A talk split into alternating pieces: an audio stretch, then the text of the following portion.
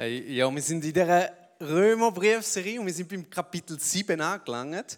Äh, und es geht ums Gesetz heute. Äh, sieht man es schon? Nein, noch nicht. Der Pointer muss, glaube ich, noch connecten. Geht's jetzt? Ah ja, perfekt, gut. Okay, okay, okay, okay, okay, okay. Technische Probleme auch schon aufgehoben, perfekt, danke vielmals. Hey, ähm, genau, es geht ums Gesetz und wir Schweizer sind ja, wir haben ja eine spezielle Beziehung zum Gesetz, oder? Einerseits Eromos, und andererseits, wenn es uns nicht passt, dann passen wir es einfach an. Das ist wirklich ein krasses Privileg, das wir haben als Schweizer. Wenn uns ein Gesetz nicht passt, dann kübeln wir es einfach und passen es an. Das können nur wir Schweizer. Da müssen wir wissen, äh, das ist ein Privileg. Und in dem Sinne laufen wir auch so ein bisschen. Und weil wir so ein bisschen unsere eigenen Gesetze haben als Schweizer, ich weiß nicht, ob das ein Schweizer Problem ist oder ob das ein Marktproblem ist. Ich glaube, es ist ein Marktproblem. Wenn ich ins Ausland gehe, dann tue ich mich gar nicht informieren. Weil dann kannst du machen, was du willst. Ähm, äh, dann kannst du wild campieren, dann kannst du Feuer machen, dann kannst du machen, was du willst, weil du hast einfach gar nicht gewusst. Ähm, ich glaube, ich bin nicht der Einzige, der so tickt, äh, aber wenn ich ins Ausland gehe, dann möglichst wenig mich informieren, weil dann weißt du nicht, äh, was Gesetz eben eigentlich verbietet und was erlaubt ist und so, ja, ja, so. Nimmst du ein kleines Hintertürchen, oder? Und das Gesetz ist eigentlich da, um uns Grenzen aufzuzeigen, oder? Und wir sind ja, drängen ja ein bisschen dazu, um die Grenzen immer ein bisschen überschreiten. Zum möglichst näher an die Grenzen herangehen und wenn es geht, ein bisschen überschreiten. Oder das beste Beispiel ist da die 120er-Tafel auf der Autobahn. Ich weiß nicht, ob ihr es wisst, aber eigentlich heißt die 120er-Tafel, dass man maximal 120 darf fahren und nicht mindestens 120. Ähm, Genau, einfach, dass wir es jetzt geklärt haben, wir dürfen eigentlich auf der Autobahn maximal 120 fahren. Äh, für die, die wieder mal auf der Autobahn sind. Genau, hey, letzte. Oder die, äh, ich meine, mit Minderjährigen ist ja auch so, oder? Ich meine, welche 14-, 15-Jährige hat gern Bier oder tut gern rauchen? Ganz ehrlich, come on. Das ist ja voll hässlich und die machen es nur, weil es nicht erlaubt ist. Und äh, das, es gibt so eine Anziehungskraft zum Gesetz, oder? Äh, letztens sind wir auch so um den Bürotisch gehockt und ähm, vom Arbeitskollegen der Enkel ist, ist mit am Büro, also beim Znüni-Tisch, nicht Bürotisch, um den Znüni-Tisch gehockt und er hat da seine Playmobil gehabt und es sind Sugus auf dem Tisch gewesen. Und die Playmobil sind immer spannender gewesen wie die Sugus, bis zu dem Moment, wo, wo es geheißen hat, so, da ist der letzte Sugus gewesen. Dann die Playmobil sind egal gewesen. Aber die Sugus sind noch nicht das Zentrum vom ganzen Tisch, von der ganzen Pause. Wo sind jetzt die Sugus? Sind jetzt die Sugus noch da? Sind sie verschwunden? Plötzlich wird etwas attraktiv, wo vorne gar nicht so attraktiv war. Und so ist es auch ein bisschen mit dem Gesetz. Es zeigt uns auf, ähm, was man nicht machen darf und es macht es attraktiv. Es ist auch so ein bisschen, gell, wenn man Sachen nicht anspricht, dann existieren sie auch nicht. Also im Studium ist das ganz extrem. Wir hatten immer Dozenten und immer verschiedene Dozenten. Und dann hat es Schüler gehabt, die haben Ticks von Dozenten gesucht. Und mir sind die einmal gar nicht aufgefallen. Und irgendwann habe ich auch den Kollegen sagen, die müssen mir die Ticks nicht mehr sagen. Weil, wir zum Beispiel, das ist ein Beispiel, ein, ein Dozent hat sich immer den Bauch gestrichelt, wenn er geredet hat. Wirklich permanent den Bauch gestrichelt. Mir ist das nie aufgefallen. Aber ab dem Moment, wo die gesagt haben, der ist immer sein Bauch am Streicheln, bin ich lachend im, im Vorlesungssaal geguckt, weil er einfach immer den Bauch gestrichelt hat, die ganze Zeit. Und es ist wirklich, plötzlich kommst du einfach einen anderen Fokus über, wenn es dir gar niemand zeigt. Oder so ist es auch äh, mit, dem, mit dem Style, oder? Im Kindergarten hast du deine Kleider an und es ist dir scheißegal, bis zu dem Zeitpunkt, wo jemand dich auf das aufmerksam macht. Oder deine Figur. Du hast eine gute Figur, bis dir jemand sagt, dass du es nicht hast. Du hast eine schöne Nase, bis dir jemand sagt, du hast eine große Nase. Und wir schauen plötzlich aufs Negative und es hat so wie, wie eine Anziehungskraft. Und so ist es auch mit dem Gesetz, oder? Das Gesetz macht uns eigentlich schuldig. Wenn die 120er-Tafel an der Autobahn ist und wir fahren mit 130 durch, machen wir uns eigentlich schuldig, oder? Wenn es die 120er-Tafel nicht gibt oder einmal nicht das Gesetz, dass man 120 darf fahren, dann kannst du fahren, wie schnell das willst, so wie bei den Deutschen. Dann funktioniert das. Für die, die schnell fahren wollen, gehen einfach auf Deutschland. Aber genau, das Gesetz macht uns schuldig. In der Schweiz, wenn du schnell fahren willst, musst du auf Deutschland gehen. Das Gesetz macht uns schuldig. Äh, und im Straßenverkehr, ist, ist das ja extrem. Ich weiß nicht, äh, nochmal, also jetzt haben wir da mit 120 erklärt, nochmal eine kleine Aufklärung. Wenn es drei Autobahnspuren hat, muss man eigentlich immer auf der rechtesten fahren. Nicht auf der Mittelspur, immer auf der rechtesten. Einfach, dass ihr das wisst. Darum überhole ich immer alle rechts mit 130. Das funktioniert gut. Äh, genau, weil es nicht erlaubt ist, zu mit der Mitte fahren. Aber umso besser, dass wir uns auskennen mit einem Gesetz, umso schuldiger werden wir. Also ich kenne mich, ich habe immer gemeint, ich kenne mich sehr gut aus mit dem, mit dem Schweizer Strassengesetz, bis ich letzte einen Parkbus bekommen habe. Und ich denke, was ist los? Denn äh, neuerdings, ich habe nicht gewusst, neuerdings hast du nur einen QR-Code an der Scheibe und dann musst du es scannen und dann steht dort alles, was du gemacht hast, was du verbrochen hast. Und dann ist dort tatsächlich gestanden, und jetzt schnallt euch an, auf der linken Straßenseite parkiert. Ich denke, what? Keine Ahnung, ich habe noch gewusst, dass das nicht erlaubt ist, auf der linken Straßenseite parkieren. Das ist normal. Tu nicht so. Du hast es genau gleich gemacht, Micha. Ähm, ich habe es nicht gewusst, ich nicht gewusst, umso besser, dass wir uns mit dem Gesetz auskennen, umso schuldiger werden wir. Oder umso mehr werden wir uns bewusst, was eigentlich falsch ist. Äh, und so ist es auch mit dem Gesetz von der Bibel. Und der Paulus schreibt da über das Gesetz. Und wenn wir da jetzt heute über das Gesetz reden, dann meint der Paulus vor allem die zehn Gebote. Äh, was die beinhaltet, könnt ihr selber nachlesen, 2. Mose 20 oder 5. Mose 5. Ähm, genau, da aber wir können noch ein bisschen, auf den Inhalt können wir noch schon ein bisschen reden. Aber auf jeden Fall, das Gesetz macht uns eigentlich erst schuldig. Ohne Gesetz keine Schuld, oder? Ähm, und so sagt der Paulus auch, was heißt das nun? Ist das Gesetz Sünde? Der Johnny hat es letztes Mal schön gesagt, oder? Er hat den Vogel gezeigt. Sagt, Nein, sicher nicht. Das sei ferne, in alten Übersetzungen. Auf keinen Fall. Aber ohne das Gesetz hätte ich nie erkannt was Sünde ist. Auch die Begierde wäre nie in mir erweckt, wenn das Gesetz nicht gesagt hätte, du sollst nicht begehren. Ist Gesetz Sünde? Weil ohne Gesetz hätten wir keine Sünde? Nein, sicher nicht. Aber es zeigt uns auf. Das Gesetz ist wie ein Mikroskop, wo es aufzeigt, was wir falsch machen. Und dann haben wir ja da die neun Gebote, die ersten neun. Und dann kommt eben das letzte, wo der Paulus da anspricht, du sollst nicht begehren. Und eigentlich sind ja die vorderen neun sind so alles so Taten. Du sollst nicht lügen, nicht stellen, Mutter und Vater ehren. Und dann kommt da, du sollst nicht begehren. Das ist eigentlich keine Tat, sondern das fängt im Kopf an oder im Herz.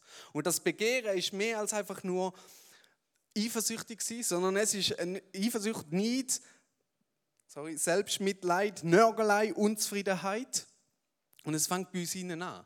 Und ich glaube, alle, überall, wo wir schuldig werden, anderen gegenüber oder auch uns, hat es mit dem hat mit der Begierde auf sich, mit dem Neid, mit dem Selbstmitleid, mit der Unzufriedenheit, mit dem Nörgelei. Und ich glaube, da dürfen wir anfangen zu verstehen, dass das unsere Motivation ist für die Sünde. Und das Gesetz zeigt es auf. Du sollst nicht begehren und wir gehen an die Grenzen an und wenn sie eigentlich möglichst überschreiten. Es hat ein bisschen Anziehung. Und das Gesetz ist eigentlich da, um uns den Weg zum Leben zu zeigen, oder? Es zeigt eigentlich den richtigen Weg, wie es eigentlich richtig wäre. Oder auch beim Straßengesetz ist es so. Es wäre eigentlich richtig, dass man 120 fährt und es wäre eigentlich richtig, dass man ganz rechts fahren, oder? Auf der Autobahn.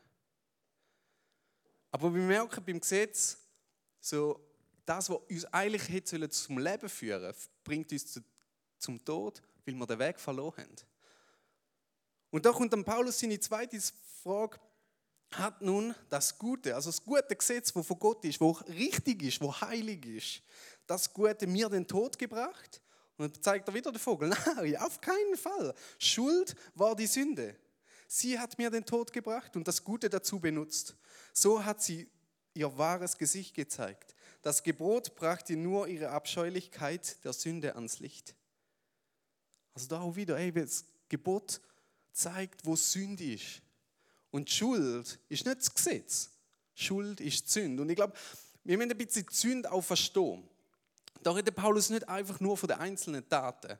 Wenn er einfach nur von den einzelnen Taten reden, wird es ziemlich easy, oder? Das ist einfach Tat schlecht, Tat gut, fertig. Es geht darum viel mehr ums Prinzip. Wenn du zum Beispiel eine Sucht hast, das ist ziemlich nachgewiesen. Wenn du eine Sucht hast, zum Beispiel, sagen wir Rauchen, äh, du willst aufhören rauchen, sagst, okay, ich tue jetzt äh, nicht mehr rauchen, dann wird sich innerhalb von 24 Stunden die nächste Sucht entwickeln. Ob du willst oder nicht. Die Frage ist, wie du die Sucht fühlst. Aber Fakt ist, wenn du mit etwas aufhörst, wirst du einfach die nächste schlechte Angewohnheit äh, an dir angewöhnen, wenn du nicht verstehst, was hinter der Sünde steckt. Darum wir ein bisschen herausfühlen, was, was steckt hinter dieser Sünde. Oder? Und ich glaube, die Sünde, die Sünde wird uns zwei Stempel aufdrücken. Einerseits, du bist Sünder. Ich bin Sünder. Das wird die Sünde uns sagen, dass du Sünder bist. Wie, wenn wir Sünder sind, dann müssen wir sündigen. Das wird uns böse aufsagen. Sagen, du bist Sünder, du musst sündigen. Das ist wie wenn du Alkoholiker bist. Wenn du Alkoholiker bist, dann bist du gestern abgestürzt, weil du musst Alkohol trinken, weil du Alkoholiker bist. Ein Alkoholiker muss Alkohol trinken. Wenn du aber sagst, nein, ich bin kein Alkoholiker, oder wenn du kein Alkoholiker bist, dann kannst du gestern Abend gleich abgestürzt sein, ohne dass du Alkoholiker bist. Also es ist ein mega komplexes Thema, wo wir da drin sind. Aber wir sind nicht Sünder, aber wir haben Sünder in uns. Aber wir sind nicht Sünder. Das Erste, was die Sünde uns probiert aufzudrücken, Stempel, du bist Sünder. Aber das ist eine Lüge, du bist nicht Sünder. Und das andere, wo, uns, wo auch bei uns Christen recht relevant ist oder recht oft vorkommt, ist der Stempel, du bist Gott.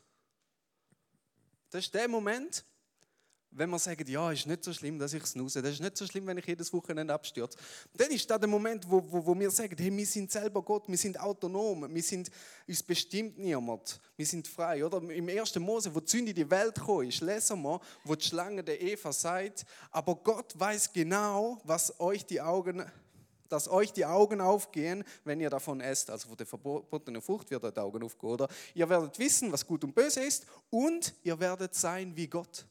Und das ist die Lüge, die die Sünde uns aufdrücken wo der Teufel uns aufdrücken Du bist wie Gott.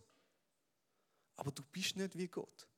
Wenn du Gott bist, dann kannst du selber sagen, ja, das ist gut, das ist nicht gut. Du gestaltest deine Gesetze selber. Und in so einer Gesellschaft leben wir im Moment. Leben und leben lassen, es ist schon alles gut.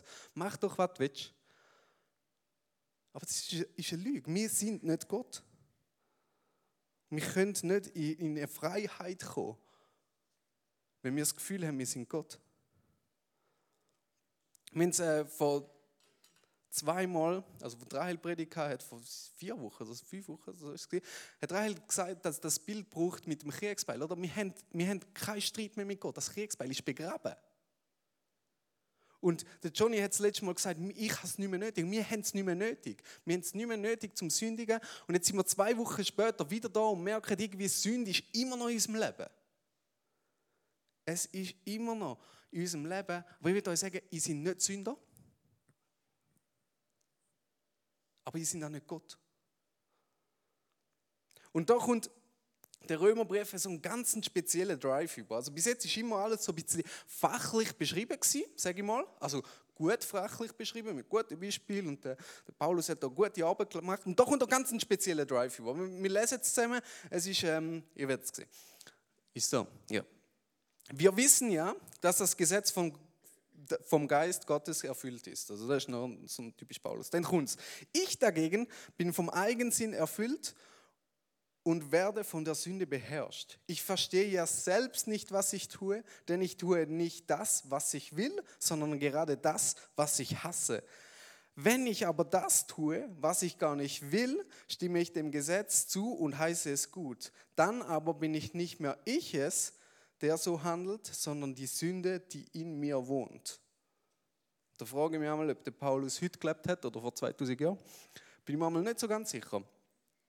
Ähm, und da schreibt er, plötzlich kommt so der ganze Römerbrief so eine Ich-Perspektive über. Also wir reden, lesen da relativ oft das Wort Ich. Und da müssen wir ein bisschen im Griechischen verstehen, weil im Griechischen steht es eigentlich doppelt so oft. Also ich kein Griechisch, aber ähm, probiere es euch trotzdem zu erklären. Es ist doch relativ relevant. Ähm, im Griechischen hast du ein Verb, sagen wir zum Beispiel laufen. Und du nimmst das Pronomen, also das Pronomen ist in dem Fall ich oder du, nimmst du nicht, nicht vorne an, sondern packst es ins Verb inne. Also im Verb inne ist eigentlich schon das Pronomen. Also zum Beispiel, wenn wir wieder das Wort laufen haben, laufe ich. Also das ist wie ein Wort oder laufe ich. Und in dem speziellen Text schreibt der Paulus aber vorne dran ich und im Laufen inne das ich. Also ich laufe ich quasi. Also er braucht wieder das doppelte Ich-Ich. Und das ist nicht einmal so selten gewesen, dass man das zu dieser Zeit gemacht hat. Äh, und mir hat es mir so, so doppeldeutig, oder? Das eine, eine braucht man als man, man macht halt so oder man weiß halt nicht, was man macht und man hasst da, also so ein bisschen das Man, wo man kennt, so das Verallgemeinerte, da hat man da noch nicht kennt, das, also das Mann mit Amen. Und das andere ist, und da, da, da wird es wirklich relevant, ist, es geht ums Ego, oder das ich laufe ich, ist das Doppelte, es geht ums Ego und nicht einfach nur um mich selber, sondern um, ums Innere, also um die Identität. Also es ist wirklich wirklich plötzlich eine Identitätsfrage, wo, wo der Paulus da zu Recht, zu Recht aufruft, auf, aufruft ja, und sagt, ich, ich verstehe mich ja selber nicht. Ich, ich weiß nicht, was mit meiner Identität abgeht. Ich bin nicht Sünder, aber irgendwie sünde ich immer noch. Ich weiß nicht, was abgeht. Ich bin doch jetzt nicht mehr Sklave von der Sünde. Aber irgendwie ist die Sünde doch noch um. Ich verstehe mich ja selber nicht, oder? Das ist so die große Identitätsstörung, wo wir, alle auch kennen. Ich weiß nicht, wieso dass ich das mache. Was geht da ab? Ich bin doch kein Sklave mehr. Und Sünde ist nicht da. Und dann, dann aber bin nicht mehr ich es, der so handelt, sondern die Sünde, die in mir wohnt. Oder ich bin es nicht, wo so handelt, aber die Sünde ist es, wo in mir wohnt. Aber das heisst nicht, dass du jetzt schon rausgehen kannst, jemanden, jemanden umbringen und nachher vor Gericht sagen, ja, ich bin es nicht, gewesen, es war die Sünde in mir. Gewesen. So funktioniert es nicht ganz, oder? Du kannst auch nicht einfach jemandem Flattern geben und sagen, ja, es war meine Hand. Gewesen. Ich bin es nicht, gewesen, es war meine Hand. Gewesen. Logisch ist es deine Hand, gewesen, aber du bist verantwortlich für deine Hand. Also es ist ein mega komplexes Thema, äh, wo der Paulus da anspricht. Es bist nicht du, aber es ist die Sünde in dir, aber du bist verantwortlich für die Sünde. Und du bist nicht da, wo du machst. Du bist nicht ein Sünder, aber die Sünde lebt noch in dir. Du bist nicht ein Sklave von der Sünde, aber du sündigst noch. Du bist nicht unter der Herrschaft von der Sünde, aber die Sünde ist immer noch, zieht immer noch an dir. Und du bist auch nicht da, wo andere sagen. Wer sind wir denn? Wir sind Kinder Gottes.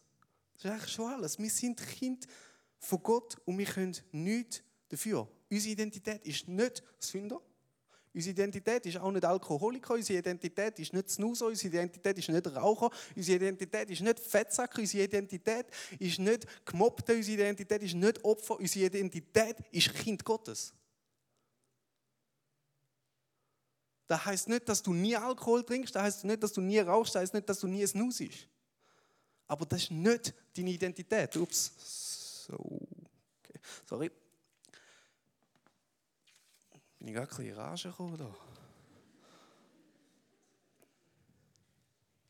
Und da kommt ein, äh, ein spannender Punkt, wo der Paulus da anspricht.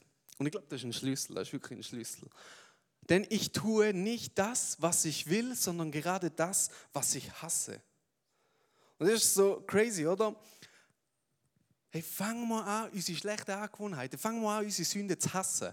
Fangen wir nicht an, uns selber zu hassen. Ja, nicht. Du bist Kind Gottes und du das wertschätzen an dir.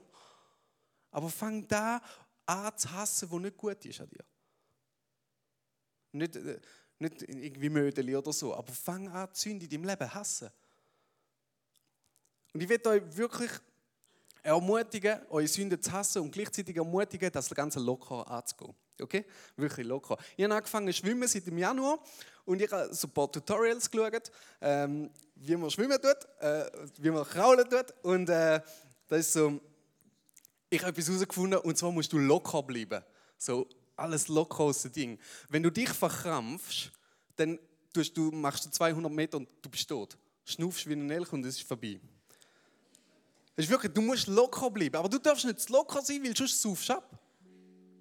Es ist wie, das ist jetzt ein bisschen zu früh, kannst du das jetzt kommt ein Witz, jetzt kommt ein Witz um. Aber nein, bleib, bleib, bleib, bleib die vorne, bleib die vorne. Und nach dem Witz darfst du gerade anstehen. Es ist eben ein, ein grusiger Witz. Es ist eben wie beim Schießen, oder? Beim Schießen muss man sich anstrengen und gleichzeitig locker sein. Das wäre jetzt ein bisschen unpassend gewesen, wenn wir da Klavier unterlegt hätten. Nein, ohne Witz, es ist wirklich so. Du musst, du musst, du musst die, haben mal Kinder, wenn sie lernen, aufs WC geht, verkrampfen die sich völlig und es kommt nicht raus. Du musst locker und gleichzeitig dich anstrengen. Okay, jetzt kannst du spielen, let's go.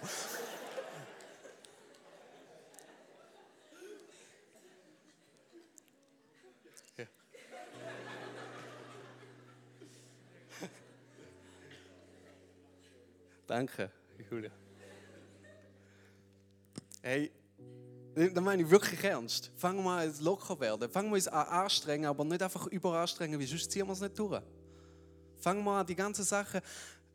In der, Theologie heißt das Heiligung. Gott ähnlicher werden. So werden wie Gott.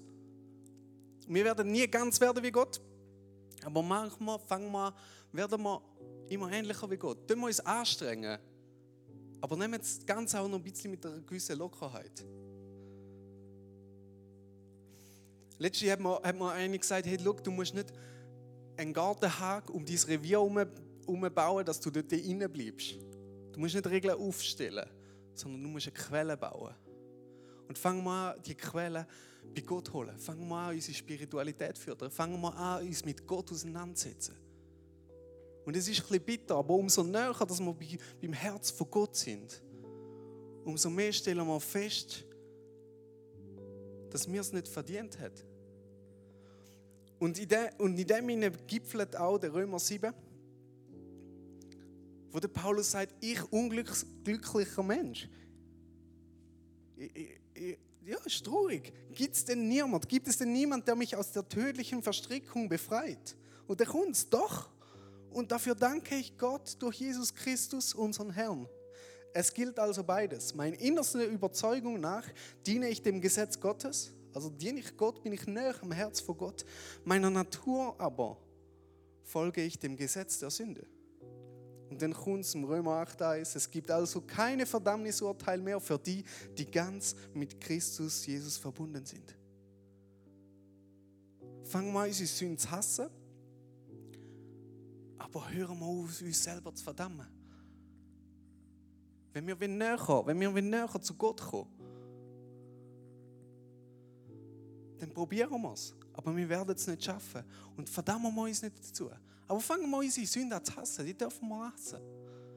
Aber fangen wir ja nicht an, uns selber zu hassen. Weil es gibt kein verdammtes Urteil mehr für uns. Wenn wir uns mit unserem Herz als Gesetz von Gott hängen. Wenn wir näher am Herz sind von Gott. Deine Identität ist nicht Sünder. Du bist kein Raucher. Du bist kein Alkoholiker. Du bist nicht Pornosüchtiger. Das ist nicht deine Identität. Aber du darfst die Sachen hassen. Aber du bist geliebt von Gott. Du bist ein geliebtes Kind von Gott. Und das ist ein Kampf, der in dir innen abgeht. Deine Seele, dein Geist strebt nach Gott. Dein Fleisch ist immer noch Sünder. Aber es gibt kein Verdammnisurteil mehr für dich. Und das ist der Kampf, wo, wo der Paulus da beschreibt. Und ich will dich mega ermutigen, zu mit deinen Kämpfen, mit deinen Süchten, mit deinen, mit deinen Sünden, wo du, wo du hassen tust, nicht einfach nur für dich bleibst, sondern dass du die Kämpfe teilen tust. Wenn es nicht auf der Bühne teilen, aber wenn das, tun die, tun die untereinander, wenn ihr Freunde habt, tun die teilen und zusammen beten. Und äh, es ist ein Ministry-Team da, da hinten dürfen einfach durch Türen raus.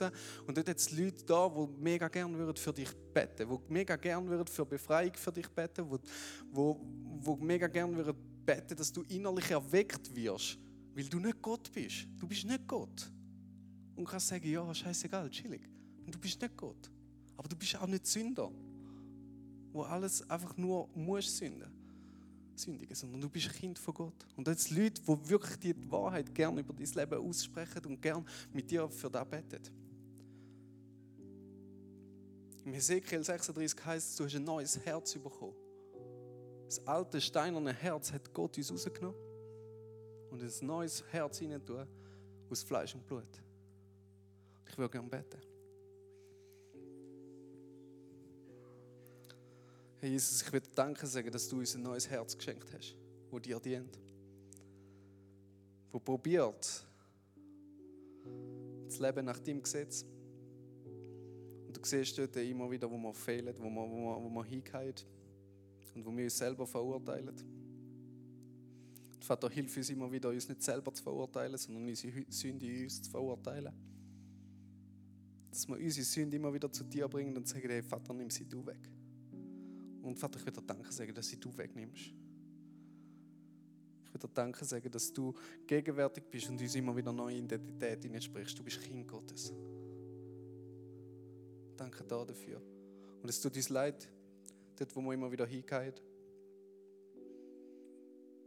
Und wir wollen näher an dein Herz kommen, näher an deinen Herzschlag kommen und sehen, was gut und recht ist. Wir wollen näher sehen, näher sein bei dir. Und deine Wahrheit immer mehr annehmen in unserem Leben. Amen.